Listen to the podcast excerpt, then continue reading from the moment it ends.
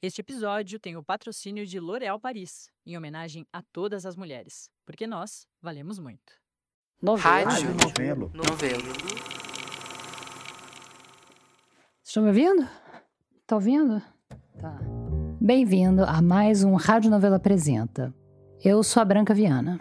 Meu nome é Maria Santos, eu tenho 25 anos, sou atriz e escritora. Então, Maria, justamente sobre o teu nome. Numa conversa que a gente teve antes da estreia do Rádio Novela Apresenta, a Maria tinha me falado uma coisa. Um assuntinho aleatório que surgiu no meio da conversa que eu não esqueci. Que tem a ver com esquecimento até. Eu fiquei intrigada com uma coisa que você disse que eu nunca tinha eu nunca tinha, nunca tinha pensado nisso, nunca tinha ouvido falar. A Maria tinha contado para mim que quando ela era pequena, ela vivia com um medo. O medo de esquecer o próprio nome. Porque eu acreditava que se eu não estivesse pensando nele naquele exato momento, eu iria esquecer. Então eu ficava repetindo ele compulsivamente na minha cabeça, porque a qualquer momento ele podia fugir de mim. Então eu tentava assim, enquanto eu fazia as coisas, Maria, Maria, Maria, Maria, Maria, Maria, Maria, Maria, Maria, no meu cérebro, assim, na minha alma. E, e aí depois, com o tempo, foi virando quase um mantra. Quando eu... Começou quando ela tinha uns cinco anos. Era uma questão de memória mesmo, assim, como se eu não entendesse que é isso, eu posso me lembrar de alguma coisa sem precisar estar pensando nela o tempo inteiro, né? A memória funciona assim. Mas eu achava que ia dar um bug nesse sistema. Pode dar bug com tudo, mas se eu perdesse o meu nome, eu não retornaria, assim. O tempo ia passando e o medo não ia embora. Ficava Maria, Maria, Maria, Maria, Maria. Quando eu ficava muito nervosa com alguma coisa, assim. Quando parecia que eu ia me perder, não sei, aí eu ficava repetindo. Muito. Isso muito, muito, muito, muito. Era o tempo inteiro, era uma perturbação. O meu próprio nome ficava. Era, não saía da minha cabeça. Eu achava que isso fosse um, um medo comum, assim. Esse medo da memória, do nome. Achava que não. Você achava que todo mundo fazia isso? É, exatamente. Ou que as pessoas tinham maneiras mais elaboradas de lembrar, assim. Mas que as pessoas precisavam desses post-its, assim, para não esquecerem. Para Maria, essa luta contra o esquecimento significava fazer multitasking o tempo todo. Eu conseguia fazer duas coisas ao mesmo tempo. Tudo que eu tinha que fazer e ficar nessa compulsão. Era muito cansativo. Maria, Maria, Maria, Maria, Maria, Maria, Maria, Maria, Maria, Maria. Mas no momento, em, no momento seguinte em que esse nome não era mais dito, já tinha a ausência dele. Então eu voltava a repetir. É uma coisa que nunca não se saciava, assim. A Maria é atriz. E esse lance do nome foi um problema quando ela começou a fazer teatro. Porque numa peça, nos ensaios, em tudo, você tem que esquecer um pouco o seu próprio nome e passar a atender por outro. Isso era uma das coisas que mais me conturbava, assim. Era essa, essa experiência de tentar ser um outro, assim. Novinha, assim.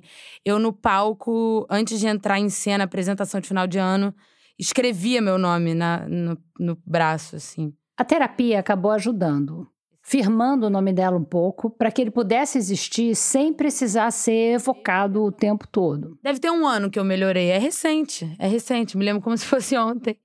Mas eu ainda faço um pouquinho. Um pouquinho. Maria, Maria, Maria, Maria. Um pouco. Tem uma coisa que a gente aprende na primeira infância que ninguém ensina. Chama a permanência do objeto. É assim: para uma criança pequenininha, para um bebê mesmo, se você pega uma bola que está na frente dela e esconde atrás das suas costas, para o bebê é como se aquela bola realmente deixasse de existir. Tipo, se eu não estou vendo, não existe.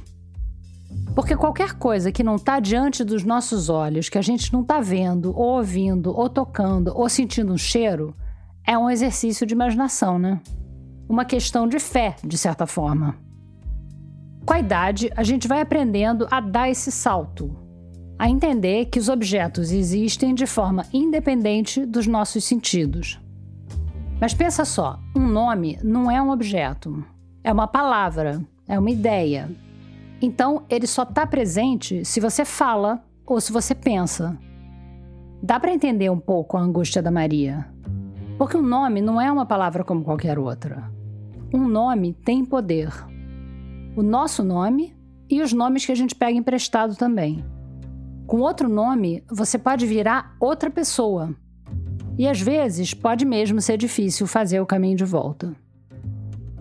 No Rádio Novela Apresenta de hoje, a gente fala sobre pessoas às voltas com a carteira de identidade delas, com nomes próprios e nomes emprestados. Quem vai ser a nossa guia é a Natália Silva.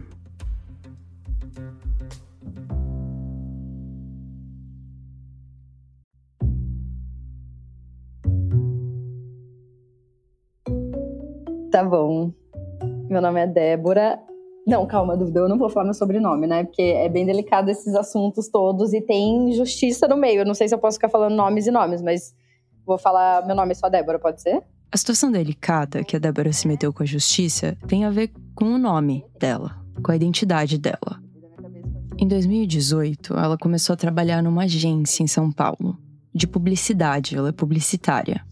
E logo no primeiro, primeiro dia. dia nesta empresa, eu sentada na minha mesinha, sem conhecer um ser humano daquela empresa, vem um cara. Falar com ela, claramente muito nervoso. Ele estava pálido, tremendo, a boca dele tremia. Sabe quando a pessoa tá ansiosa, que a boca dela treme? Não, ele segurava a própria mão, assim, tipo, uma bolinha na mão, porque ele não conseguia conter o nervosismo da mão dele. E ele pediu para eles irem para uma outra sala para eles poderem conversar. Oi?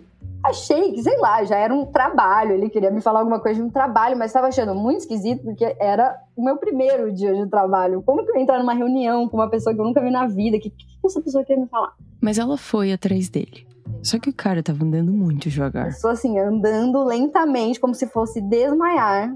Senta comigo, frente a frente, e fala: Eu tenho uma coisa muito chata para te falar. Aí eu, o que ele? Eu namorei você por dois anos na internet. Um cara que ela nunca tinha visto na vida falando que tinha namorado com ela. A Débora ficou assustada. O quê? Mas não exatamente surpresa. Aí eu, já sei, é Yasmin? Aí ele, sim. Yasmin. Ela já tinha ouvido falar desse nome antes. Então vamos começar em 2016. 2016, um amigo meu me mandou uma mensagem falando no, no, Facebook, tá? Ele me falou: Oi, amiga, te vi no Tinder. E me mandou um print do Tinder, uma foto minha, com o nome Yasmin, uma idade X que eu nem lembro, mas acho que era tipo 21 anos. É você? Não era ela. Mas era alguém que estava usando as fotos dela. Fotos, fotos que eu postava, sei lá, no Facebook, no Instagram, fotos aleatórias minhas que eu postava nas redes sociais. Alguém tinha criado um fake, um perfil falso. Não se passando pela Débora, mas roubando uma parte importante da identidade dela e de qualquer pessoa. A aparência. E você lembra como você se sentiu? Você ficou lisonjeada que alguém tinha feito um fake? Eu achei engraçado, porque eu acho que naquela época a gente não sabia, assim, como que funcionava tudo isso de fake. Então eu falei, nossa, ah, tem um fake meu. Não feliz, tipo, meu Deus, é uma pessoa fake usando minhas fotos, sou linda, maravilhosa. Mas eu não liguei, de fato, assim, eu só achei engraçado. Eu lembro que eu ria, assim, eu, nas mensagens eu ria, falava, caralho, que tosqueira, mas só. O amigo dela denunciou o perfil no Tinder e ficou por isso mesmo.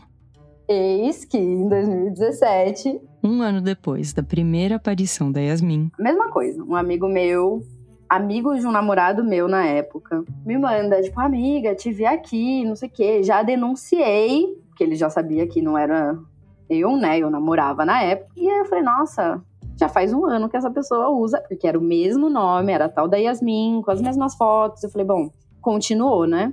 Mas, ok também. Passei a informação para frente, acabou, denunciou, achei que só denunciar no Tinder ali tava tranquilo. Fim. Posso continuar em 2017? Fui fazer uma tatuagem, fiz a tatuagem, voltei para casa umas duas semanas depois. O cara da recepção desse estúdio de tatuagem me manda uma mensagem direto no WhatsApp falando: "Vamos falar por aqui". E aí eu vi a fotinho, vi que era esse cara, e aí eu falei, ah, acho que ele vai me perguntar como cicatrizou a tatuagem, sei lá, né? Tipo, não imaginei. E aí eu falei, oi, não entendi a tatuagem. E aí, aí ele falou, é, não, a gente tá falando pelo Tinder. Não é você? A Débora já começou a rir. Porque, né, a tal da Yasmin continuava. O cara mandou os prints das conversas com a Yasmin e disse que ia denunciar o perfil mais uma vez pro Tinder.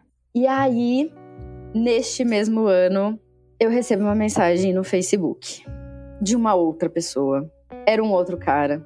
E esse cara falou: Olá, moça, meu nome é tal. Um amigo meu descobriu que estava passando por um golpe. Um amigo. Aí eu, tipo, meu Deus, Yasmin, novamente. Mais prints de conversa com a Yasmin. Mais prints de fotos da Débora. E ele me achou porque ele viu uma foto de uma amiga minha que postou no Instagram uma foto que no fundo aparecia o logo da minha empresa, ela trabalhava comigo, e aí no fundinho tinha um logo da agência que eu trabalhava. E aí ele jogou no Google o nome dessa empresa, e aí ele me achou, porque coincidentemente a empresa tinha postado que eu tinha entrado naquela agência. Então tava lá, nova integrante do time, Débora, e aí ele viu, Débora, não é Yasmin, veio me chamar.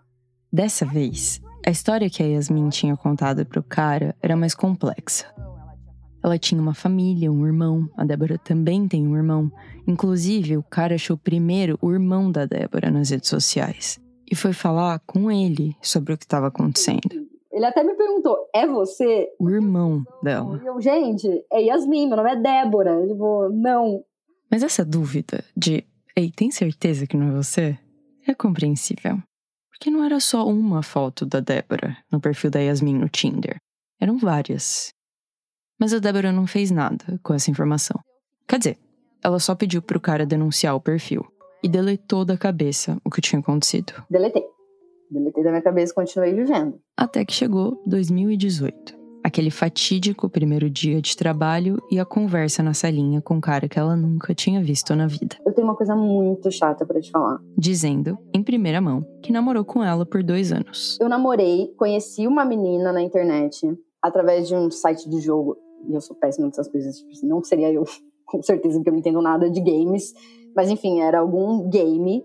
Ele conheceu ela lá, ela tinha o meu perfil, minhas fotos, conversavam pela internet, nunca chegaram a se ver por vídeo, mas tiveram um relacionamento virtual, conversandinho, aquela coisinha. E aí ele descobriu, já tinha acabado o relacionamento, ele me falou que já tinha acabado o relacionamento dele, porque ela dava um monte de migué para se encontrar, então ele ficou de saco cheio, tinha terminado com ela, mas aí ele descobriu naquele dia, olhando para minha cara, que ele tinha namorado a pessoa errada. A partir disso eu comecei a ficar meio preocupada, porque eu falei, cara, eu encontrei uma pessoa pessoalmente. É perigoso. A Débora pensou: beleza, esse cara ficou abalado quando descobriu a verdade, mas ele é uma pessoa normal. E se ela tem um relacionamento com uma outra pessoa que tem outro tipo de atitude, que me encontra na rua e acha que me conhece e faz qualquer coisa comigo, seja tipo me abraçar no meio da rua ou brigar, sei lá, me bater porque eles tinham brigado. Não sei. E ele tava meio traumatizado, né? Totalmente traumatizado, assim. Ele tava, tipo, bem nervoso. Foi muito engraçado, porque, assim, ele tava muito nervoso. Muito, muito, assim. Ele tava claramente alterado e com muita vergonha, que eu acho que é o principal, assim, de todos eles que me falam dessa história, eles sentem um pouco de vergonha. Eu queria conversar com esse cara. Eu até pedi pra Débora tentar fazer a ponte, mas não rolou. E se eu tivesse no lugar dele, talvez eu também não quisesse. Enfim, esse cara foi o ápice, assim. Só que aí eu fiquei com medo, que eu falei, cara, quarta pessoa, vi pessoalmente, eu corro risco na rua. E aí eu fui na delegacia. Já que denunciar o perfil pro Tinder claramente não estava sendo suficiente. Fiz um pendrive, imprimi, levei no celular, levei todos os tipos de materiais possíveis e fui na delegacia na hora do almoço do lado do meu trabalho. Aconteceu isso num dia, no dia seguinte eu fui. A Débora juntou todos os prints que ela tinha desses quatro caras que tinham vindo procurar ela. E aí eu cheguei na delegacia, fui atendida pelo delegado, expliquei a situação. E eu falei: olha, tem uma pessoa que usa minhas imagens, eu não sei como funciona isso, o que fazer com isso, mas eu vim aqui porque eu realmente tô ficando com medo tal. E aí expliquei tudo pro delegado, e aí o cara começou a fazer um jogo comigo de, sei lá, cara, um jogo mental, assim. Ele olhava para os prints todos impressos que eu levei para ele. Aí ele falava: Moça, eu não sei se eu entendi.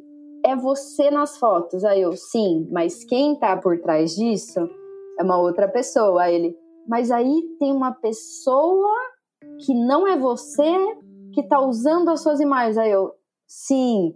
Inclusive, tem um cara do meu trabalho que pode vir aqui explicar que isso aconteceu, não sei o que ele. Mas então não é você. Como é que você prova que você não é você? Aí eu, nossa, não sou eu, é uma pessoa que tá usando as minhas imagens, não sei. Mas tem certeza que não é você? Para dar uma fugidinha do casamento?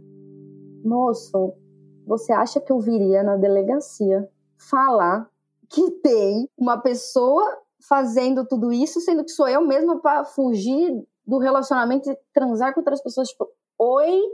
Eu comecei a ficar muito irritada, assim, que eu tava sensível, sabe? Eu tava, tipo, com medo de verdade comecei a gritar na delegacia. Eu falei, moço, quem faria isso? Quem vem aqui para falar um negócio desse? Você tá maluco? E aí ele falou que ele ia me prender, porque eu estava gritando. Você está gritando com uma autoridade. Eu realmente estava gritando porque eu estava inconformada do cara duvidar que eu estava fazendo um perfil fake para transar com outras pessoas. Tipo, gente, o que, que vocês estão falando? E aí não consegui nada. Ele virou para mim e falou: olha, a gente tem crimes muito maiores aqui para resolver coisas muito mais complexas, muito mais graves. Isso daí é só um negócio da internet, foda-se. Eu, mas eu só queria fazer um BO. Ele falou: não vou fazer um BO, moça. Tem um monte de gente sendo assaltada agora aqui, ó, na esquina. Eu não vou fazer esse BO. Isso daí não é um problema. Você tem que entender que não é um problema. E eu chorando, berrando, saí de lá sem o BO. Isso foi em 2018. A Débora foi atrás de duas advogadas para perguntar o que ela podia fazer. Elas disseram que para conseguir abrir um processo, as pessoas que foram lesadas iam ter que registrar as provas que elas tinham. As conversas, os prints das fotos. Tá, eu não vou conseguir fazer com que essas pessoas vão até comigo na, no cartório registrar essas conversas, até porque essas pessoas querem esquecer que elas passaram por isso, sabe? Elas têm vergonha disso. Imagina só, convencer um monte de gente que nem te conhece a prestar depoimento para a polícia, a participar das investigações, a ir até um cartório com você, ia ter um cartório. Cartório é um lugar onde você só vai quando não tem mais nenhuma outra saída. Enfim, mas aquele cara do trabalho da Débora tinha dado uma informação nova para ela. Tinha um telefone. Um número de telefone com WhatsApp. E aí eu peguei e mandei uma mensagem no telefone. Eu falei: olha, eu sei que você está fazendo isso. Não sei quem é você. Tipo, não precisa disso. E se você continuar, teremos problemas jurídicos quis bancar uma, como se eu soubesse como se fosse acontecer alguma coisa. Mas eu falei, teremos problemas jurídicos entre nós, não sei o que, pare. Adivinha? Não, parou. Mas calma, só para você não se perder antes de entrar mais gente nessa história. 2016 foi a primeira vez que a Débora ouviu falar da Yasmin. Um amigo dela viu um perfil no Tinder com esse nome, só que usando as fotos dela. 2017 foi a vez do cara do estúdio de tatuagem e do moço com o amigo que tinha caído num golpe. 2018 teve o primeiro dia de trabalho muito esquisito e o delegado achando que a Débora tinha bolado a estratégia de traição mais original da história. Ela conseguiu o número da Yasmin, mandou mensagem para ela pedindo para ela parar, mas não teve resposta. E aí nessa época também eu fechei meu Instagram, porque, enfim, tava começando a achar uma coisa meio esquisita, todas as minhas fotos aparecerem lá, avisei minhas amigas todas que era para fechar os perfis delas também, porque eram fotos que não eram só as minhas fotos, eram fotos que minhas amigas postavam de mim num grupo, num happy hour do trabalho, eram assim, é, ela fazia, essa pessoa que estava por trás disso, um mapeamento de toda a minha rede social e minha, meu círculo de amizade, assim, sabe? Porque tinha amiga do trabalho, tinha amiga pessoal, tinha minha família, ela seguia minha mãe, ela pegava fotos que a minha mãe postava do Natal, sabe? Creepy, né? E tem mais um detalhe. Praticamente desde que a Yasmin entrou na vida da Débora, ela estava namorando. Ele sabia desde o começo, ele acompanhou tudo. O namorado dela achava esquisito, mas não tinha muito o que fazer além disso. A Débora falou que a situação ficou bem estranha quando ela se viu trabalhando no mesmo lugar que aquele cara que tinha namorado a Yasmin. Graças a Deus, depois que ele me falou isso, ele saiu da empresa, tipo, uma semana depois. Então ele se viu um pouco, só nos happy hours da agência que o cara aparecia de vez em quando. Mas ainda assim, ela ficava muito desconfortável. Eu ficava tipo, meu Deus, não posso olhar muito para ele, porque senão ele vai achar também, sei lá, que eu posso querer ficar com. Sei lá, sabe? Você começa a confundir na sua cabeça, tipo, a realidade mesmo, sabe? Tipo, tá, não era eu. Você quer deixar muito claro que não era você. Mas a pessoa viveu isso, então na cabeça dela, ela olha para mim, ela lembra do que ela viveu. Então eu, eu não sabia como lidar, sabe? Eu... Aquele cara tinha se apaixonado pela Débora, né? Por uma parte dela. Ela tinha consciência de que o cara tinha gostado da aparência dela. E eu acho que também para ele não era mais nada a ver, mas enfim, aquela sensação de, tipo, a gente é próximo. Não, não é, mas aconteceu isso, então você se sente próximo. Juro, é uma, é uma loucura, assim, esse sentimento que dá de, sei lá, de proximidade com a pessoa que você nunca viu na vida. Ela não viu ele, mas ele viu ela.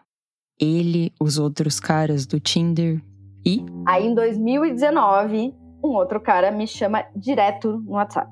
E esse cara foi crucial para tudo, mas ele foi o cara que eu mais senti medo na vida. A foto dele do WhatsApp já me dava medo, porque era uma caveira com umas armas, assim, cruz. Eu já tava tipo, meu Deus. Tanto que o nome que eu salvei dele no WhatsApp era tipo, cara estranho, suspeito. Repara que não bastou estranho.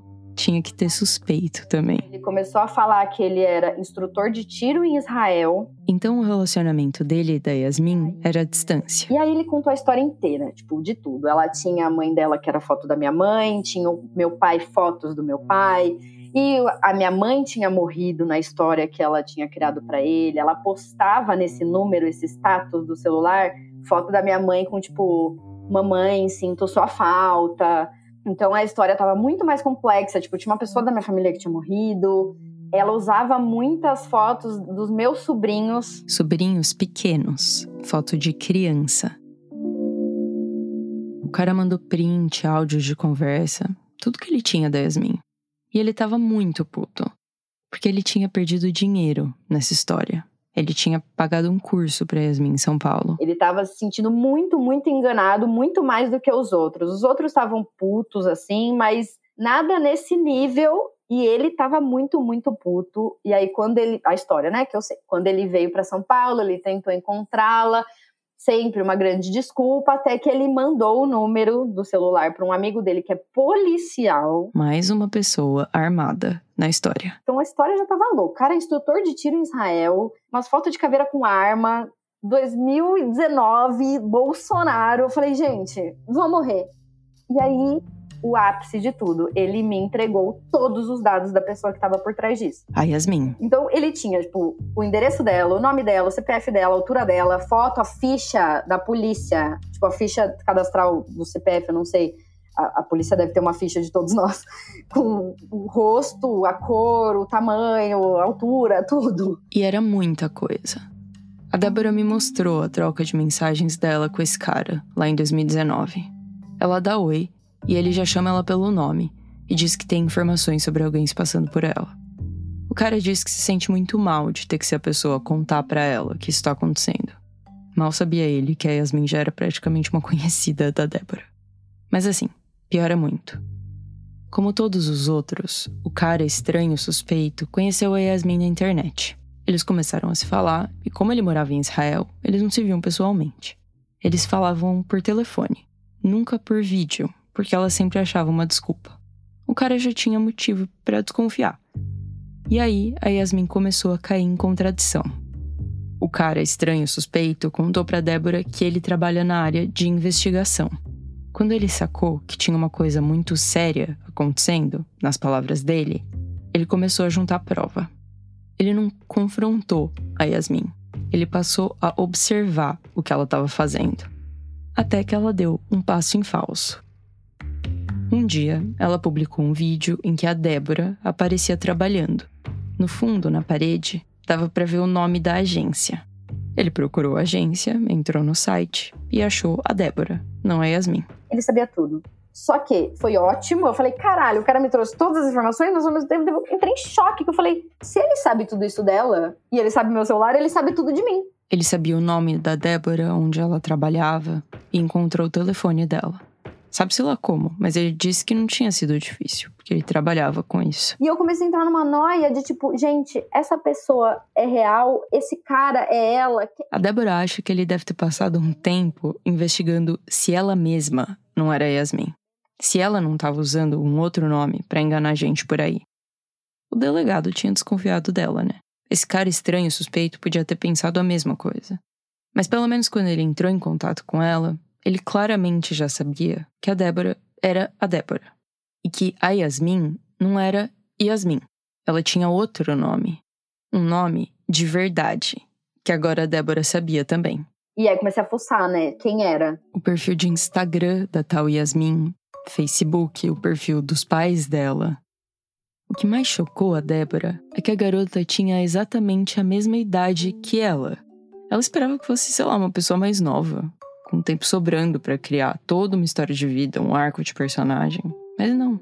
Era uma mulher adulta. Não tinha nada estranho. Nada estranho, assim, nada estranho. Era só uma pessoa que provavelmente tinha muito problema de autoestima, assim.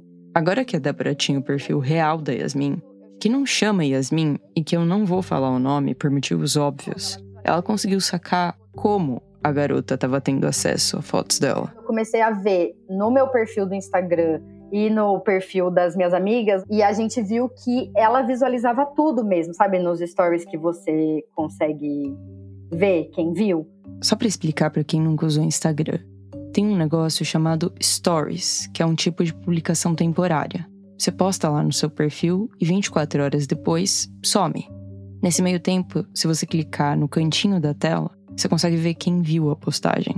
Sempre tava lá a fotinho dela, stalkeando tudo. No Instagram, no Facebook. Ela tinha minha mãe de amiga, sabe? E ela tava lá, tipo, ela tava te seguindo quando você descobriu quem ela era. Ela estava me seguindo. Ela estava me seguindo.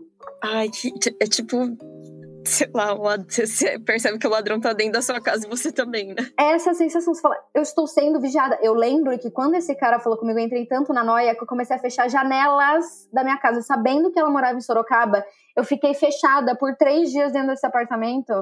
Porque eu comecei a ficar com medo real, de tipo, será que ela tá me vendo pela janela? Tipo, ela me vê em todos os lugares. A vida dela é ver minhas amigas todos os dias, os stories de todo mundo para ver se eu apareço. E se eu descer, ela estiver aqui, porque agora ela sabe que eu descobri que é ela. Mesmo com medo, a Débora confrontou a Yasmin. De novo. Mandei um textão e nesse textão eu falei: Oi, Yasmin. Você mora na rua tal, seu CPF é tal, seu endereço é tal, seu nome do seu pai é tal. Falei tudo que eu sabia dela, o cara tinha me passado tudo, eu copiei, colei, mandei mensagem para ela. De novo, ela visualizou imediatamente, me bloqueou. Eu achei a mensagem da Débora muito boa. O tipo de coisa que você só escreve quando teve muito tempo para pensar no que dizer. No caso, ela teve quatro anos para pensar. Num ponto da mensagem, a Débora falou assim para Yasmin: Estranho quando um estranho sabe tanta coisa sobre a gente, né? Eu sei exatamente como é. E mais uma vez, a Débora pediu para Yasmin parar. Ela escreveu assim: Eu acho que podemos resolver essa questão de maneira clara e objetiva, conversando. Isso tudo já passou do ponto. E de novo, a Débora disse que ia processar ela se isso não acontecesse. Aí chegamos em 2021. Você voltou da Argentina para o Brasil. Toda essa série de true crime com cara estranho suspeito tinha acontecido em 2019. Depois disso, foram quase dois anos sem ouvir falar da Yasmin. Ela não respondeu aquela mensagem, mas parecia ter entendido o recado. Em 2020, a Débora foi morar com um namorado na Argentina por um tempo.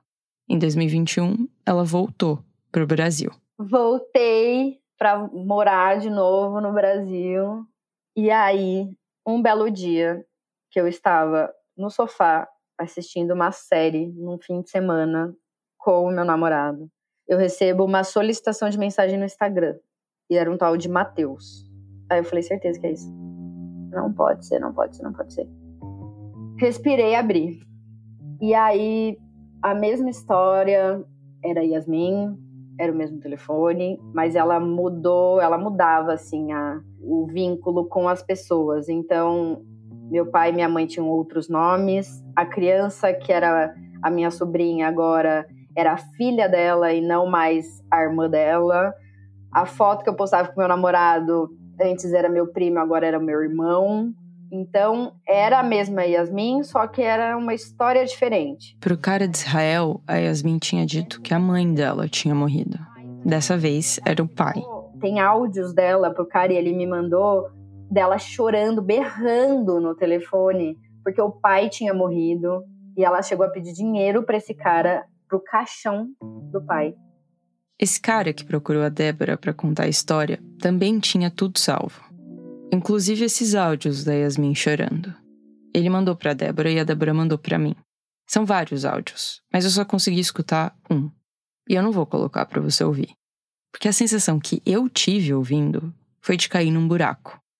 Claramente a Yasmin tinha algum problema de saúde mental. Dependendo de qual é esse transtorno, isso pode isentar ela de responsabilidade.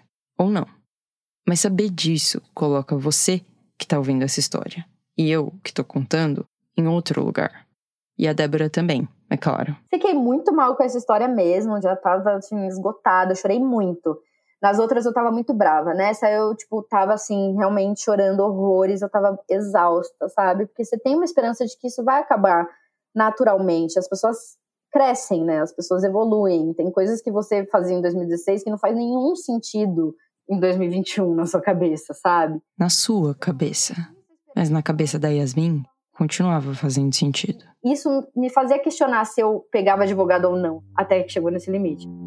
Em 2021, a Débora finalmente tomou coragem para ir atrás de um advogado, de novo. Ela já tinha tentado fazer isso lá atrás, mas acabou não indo para frente por causa da burocracia. E aí eu entrei em contato com um cara que é advogado criminalista cibernético, ele trabalha com empresas e trabalha com pessoas físicas também. E aí contei para ele, uma criança de 12 anos, eu chorava no telefone com o advogado, falei, moço, eu não aguento mais, é muita coisa. E aí ele, nossa, meu Deus, tipo, é realmente muito grave. Ele falou, tem muitos crimes dentro desse crime, porque não é só falsidade ideológica, ela usa criança, ela usa para extorquir pessoas, enfim, vários problemas dentro de um problema só, né? Ele falou: vou chamar aqui uma equipe para todo mundo né, estar a par dentro desse, desse escritório. Eu acho que a gente pode processar ela é, no civil e no criminal. Outros advogados do escritório entraram no caso. A Débora contou tudo para eles, fez um PowerPoint com todas as provas que ela tinha, várias reuniões. E óbvio que isso tudo custou, né? Você pode me dizer quanto você gastou de advogado? Quanto isso custou para você? Eu gastei 30 mil de advogado. 30 mil reais. Foi muito caro, mas eu tava certa. E eles me trouxeram uma, uma segurança muito braba, assim, sabe? Eu tava, tipo, muito confiante porque eles sabiam o que eles estavam fazendo. As outras que eu tinha falado lá atrás, né, quando eu fui na delegacia e depois fui procurar, elas estavam meio tipo, ah, precisa de tal, não sei o que. Ele falou, não precisa de nada, agora a gente tem lei de crime cibernético, saiu agora em 2021, a gente tá coberto, são vários crimes dentro de um crime, é isso, bora, bora, bora. Essa lei que a Débora está falando aumentou a pena para crimes cometidos na internet. No caso de estelionato, a pena máxima passou de 5 para 8 anos de prisão, além de ter que pagar multa. Enfim, a Débora queria usar tudo isso para conseguir fazer Yasmin parar. O que aconteceu depois que os advogados entraram em cena foi o seguinte: eles tiveram que pedir a quebra de sigilo telefônico e das redes sociais da Yasmin, para provar de vez que ela não era a Débora. Quando a Débora ouviu falar em quebra de sigilo, ela pensou: putz, esse processo vai durar para sempre. Até a justiça autorizar, até os aplicativos cederem as informações, não ia acabar nunca. Só que aí, graças a Deus, a telefônica, que é o celular que ela usava, o número de telefone que ela usava, liberou o registro, o responsável por aquela linha. E aí, no final do ano passado, em 2022, eu acordo, pego meu celular e tem uma mensagem da pessoa original que tá por trás disso.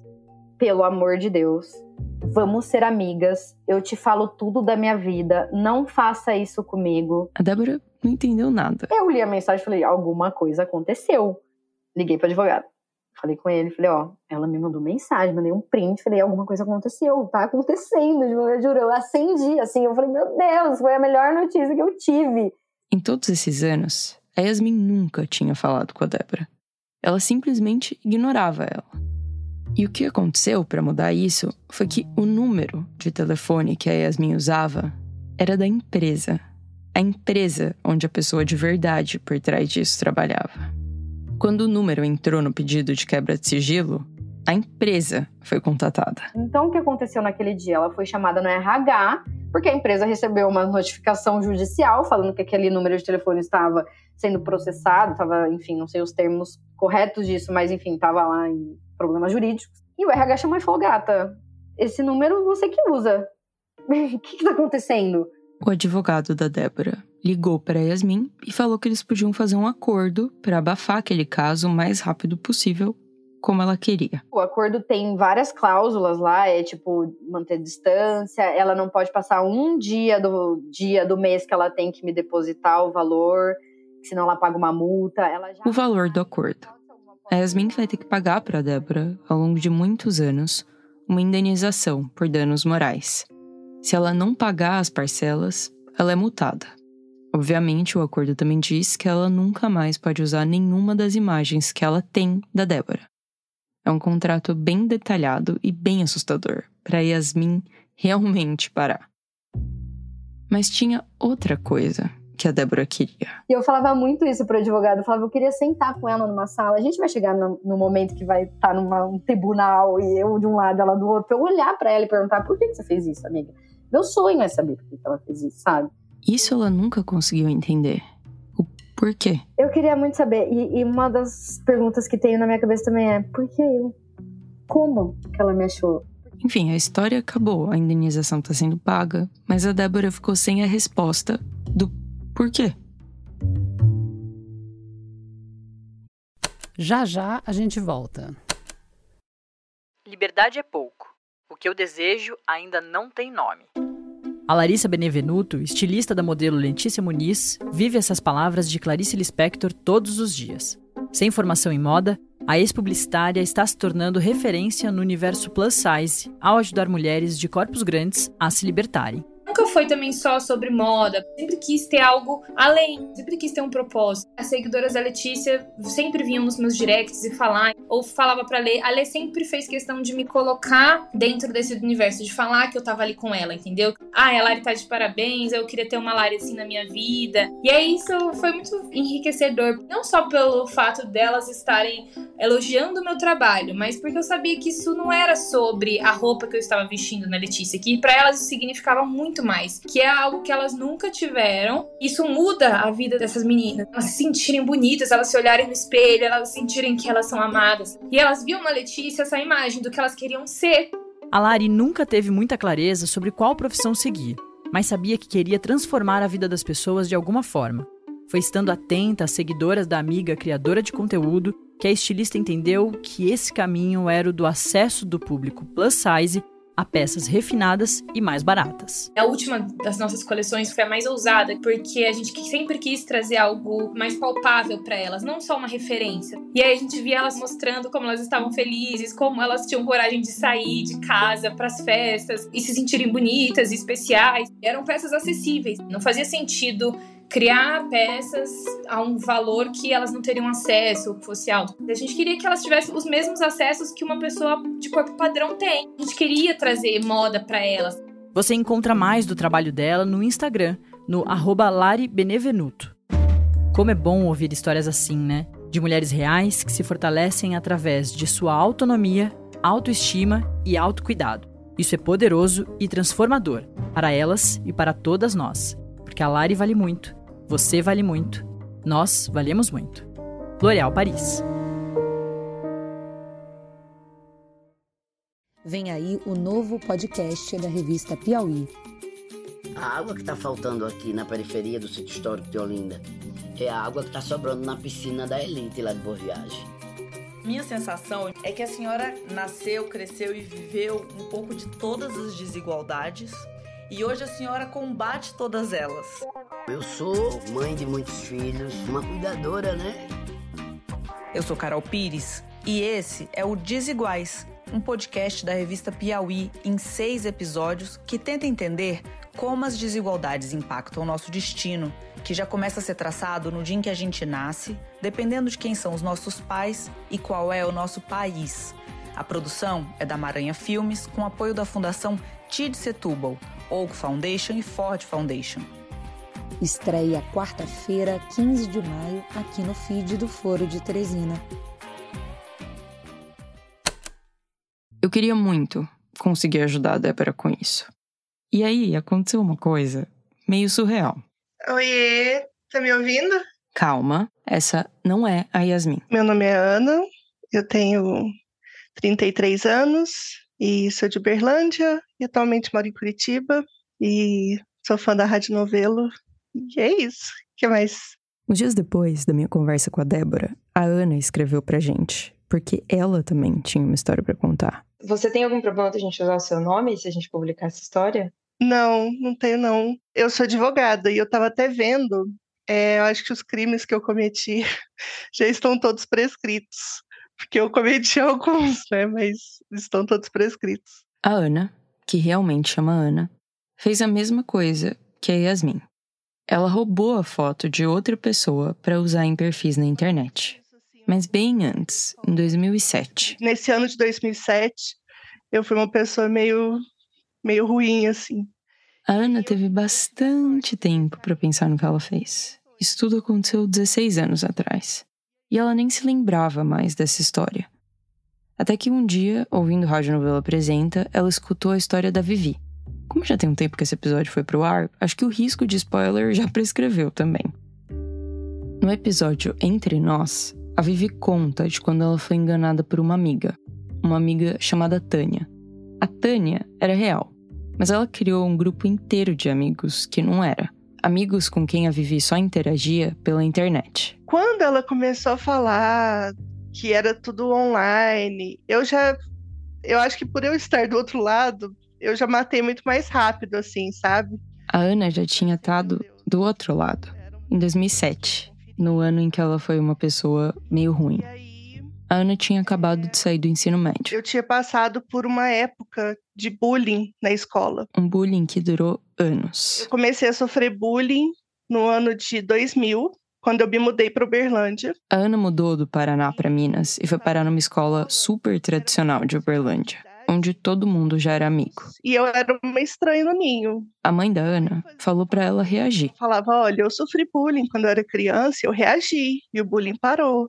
Mas eu não queria, eu não queria agredir fisicamente. Na época eu era muito cristã e eu falava: Jesus deu outra face, né? Então eu vou dar outra face também, eu não vou reagir e tal. Mas nem para Jesus deu certo esse negócio de dar outra face o bullying só foi aumentando. E aumentando e aumentando. E aí eu pedi socorro para minha mãe. Eu falei, não aguento mais. E a minha mãe estava fazendo direito nessa época. E ela falou: olha, vamos, vamos para o Ministério Público, vamos denunciar. As famílias dos alunos foram acionadas pela justiça. Só que eram famílias muito ricas, muito importantes na cidade.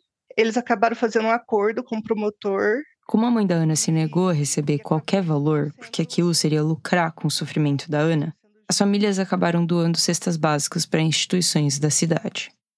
E a história acabou aí para a justiça. Mas para Ana, não. Ela continuava com raiva do que tinha acontecido e muito insegura. Enfim, os anos passaram, acabou o ensino médio e a Ana sentiu que era hora de tentar conhecer alguém alguém para se relacionar romanticamente, coisa que era difícil para ela, com tanta insegurança. Então eu pensei em conhecer alguém e não usar a minha foto. Ela pensou em conhecer alguém pela internet e não usar a foto dela. Dar a outra face. Eu sei que não é bem esse o sentido de dar outra face, mas eu não resisti. Nessa época, em 2007, não tinha Tinder, nem Instagram. O Facebook tinha acabado de ser criado. Então, o que as pessoas usavam para conhecer gente na internet era o Orkut. E aí, nessa época, eu estava seguindo um fotógrafo no Orkut que eu achava legal. Ele era do Sul e eu de Minas, né? Então não o conhecia pessoalmente. E nessa época ele começou a namorar.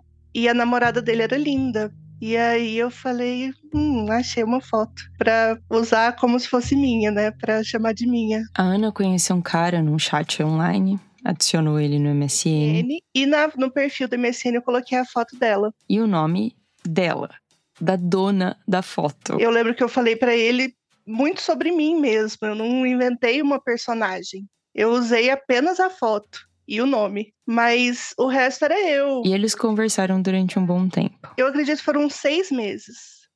Ele acabou se apaixonando e eu também.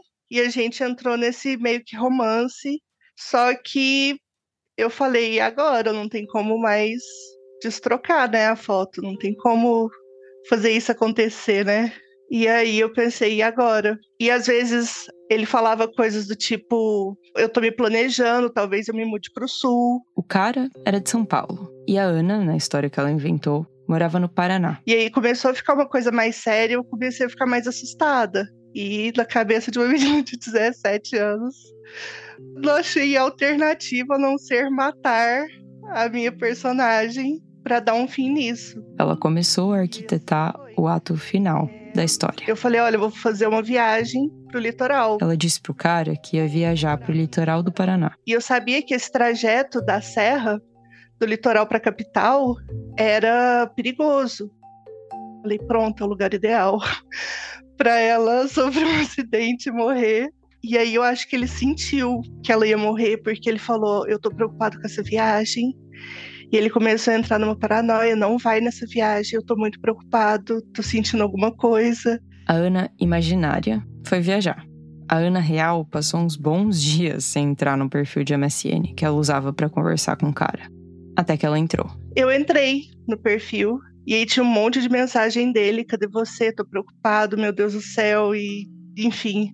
Aí eu entrei e falei: olha, eu sou o irmão dela e eu vi que tinha o perfil aqui e era o perfil que ela usava para conversar comigo, enfim, inventei uma história e descobri a senha dela em algum lugar e eu tô comunicando os amigos que infelizmente ela faleceu. O rapaz ficou super abalado. Nossa, ele ficou arrasado. Perguntou onde tinha sido o velório, disse que queria mandar flores. E aí o meu irmão só, meu irmão só saiu e falou: "Olha, eu não posso conversar agora, a família tá muito abalada e adeus" e nunca mais tive notícias.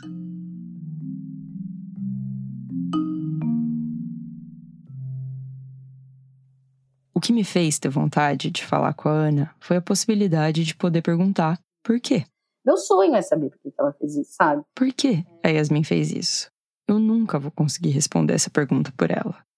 Eu escolhi não tentar falar com a Yasmin, porque depois de tudo que a Débora me contou, eu desconfio fortemente que ela tem algum transtorno mental. E falar com ela, nessas condições, ia ferir a minha ética jornalística. Não é como se ela não pudesse falar por ela mesma, mas qual a capacidade que ela tem de entender a gravidade do que ela fez? Eu não tenho como saber isso, e foi uma decisão difícil, mas eu achei melhor nem tentar. E se não for o caso, se ela não tiver nenhum transtorno, eu acho que não faz sentido entrevistar uma pessoa que passou a vida mentindo. A gente também não conseguiu perguntar o porquê para Tânia, a mulher que enganou a Vivi, porque ela morreu já faz um tempão. Mas eu podia perguntar para Ana. Eu acho que a grande dificuldade quando alguém em qualquer tipo de, de mentira, né? Seja é dessa natureza, seja qualquer outra, é que quem foi enganado fica sempre se perguntando por quê hoje, né, pensando assim em retrospecto, eu até já falei dessa situação em terapia e tal, que hoje eu faço terapia, eu sinto que teve ali uma, um pontinho de sadismo, sabe? É, teve ali um algum gosto daquilo, algum, eu tirei algum prazer naquilo de estar tá lidando com uma pessoa sem ela saber que era eu e eu estar tá manipulando os sentimentos dessa pessoa. E aí eu tirei que essa conclusão desse sadismo veio um pouco depois como uma resposta ao bullying que eu sofri durante todo esse tempo. De alguma forma, eu extravasei todo aquele bullying que eu sofri durante a escola em outras pessoas, sabe? Eu sentia raiva. É, era um, um pouco de forma de extravasar essa raiva. Ao invés de pegar uma metralhadora e matar todo mundo da escola, eu fazia mal de outras formas, sabe? Eu, eu enganava, mentia. Hoje eu me sinto mal, assim, de ter feito. Mas eu também entendo o que, que a Ana daquela época passou, sabe? E não, não bato tanto nela, não. Essa história, essas histórias, na verdade, esse vai e vem entre a Débora, a Yasmin, a Vivi, a Tânia, a Ana, tudo isso me lembrou de uma música. Chama Revezamento. Na verdade, chama Relay, em inglês. é uma música da Fiona Apple. E eu gosto muito do álbum que tem essa música, porque eu acho que todas as músicas dariam um filme. Sério, às vezes com uma frase ela consegue capturar um sentimento muito complexo. E eu acho que essa música, Relay, podia resumir toda essa história que eu te contei aqui. Ou seja, você passou o quê? Uns 40 minutos comigo? Podia ter passado 5 com a Fiona Apple. Mas enfim, agora já foi. A música diz: O mal é um esporte de revezamento. Aquele que se queima, passa o bastão. Evil is a relay sport. When the one that's burned turns to pass the torch. O Paulo Freire já disse isso com outras palavras também, né? Quando a educação não é libertadora, o sonho do oprimido é ser opressor. O porquê, para mim, é esse. As pessoas se machucam, e aí elas machucam os outros. Às vezes por querer, às vezes sem querer. Por quê? Porque sim. Eu sei que é um final de história muito frustrante, mas a vida é assim, na maior parte do tempo.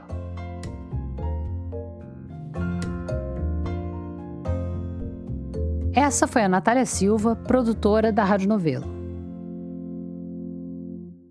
A gente volta daqui a pouquinho. Só conquistaremos a paz social através da justiça social.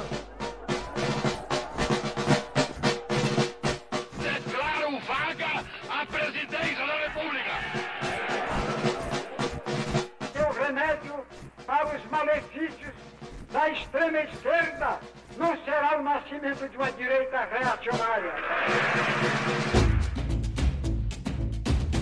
O Politiquês, podcast de política do Nexo, leva ao ar a partir de 8 de maio de 2024, quarta-feira, uma adaptação da série Dia a Dia do Golpe, a partir de textos publicados por Mariana Vick, que resgatam como o Brasil virou uma ditadura militar.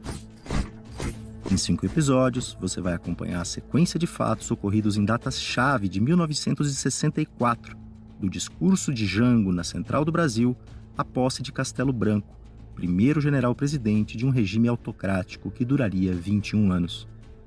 Convido você para essa viagem ao passado, tão necessária para que nunca mais o país tenha que passar por aqueles anos de chumbo. Toda quarta-feira em seu tocador favorito, pelo feed do Politiquês. Porque sim, o Politiquês está de volta.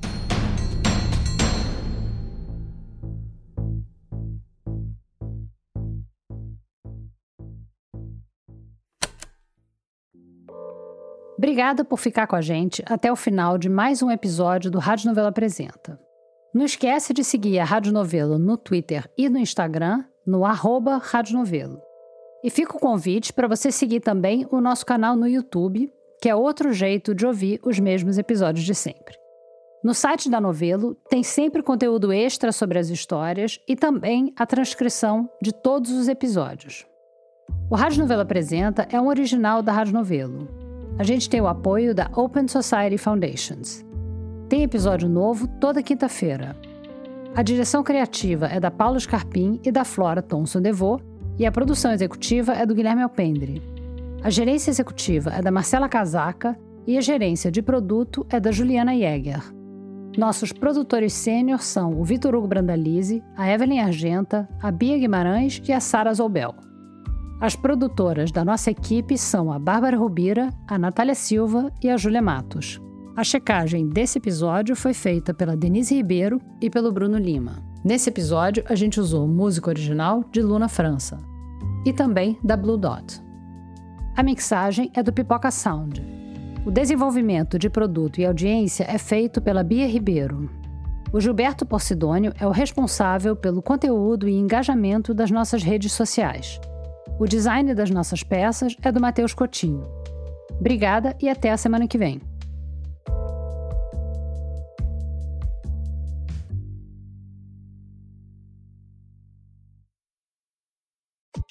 Muita gente virou ouvinte do Rádio Novelo Apresenta porque gostou do primeiro podcast original da Rádio Novelo, O Praia dos Ossos. É o seu caso também? Já ouviu o Praia? Mas e o Crime e Castigo? Você já ouviu?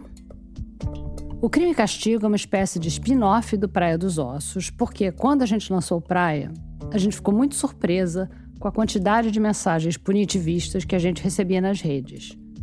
De que o Doca Street, o assassino da Ângela Diniz, devia ter pegado prisão perpétua, ou até defendendo a pena de morte.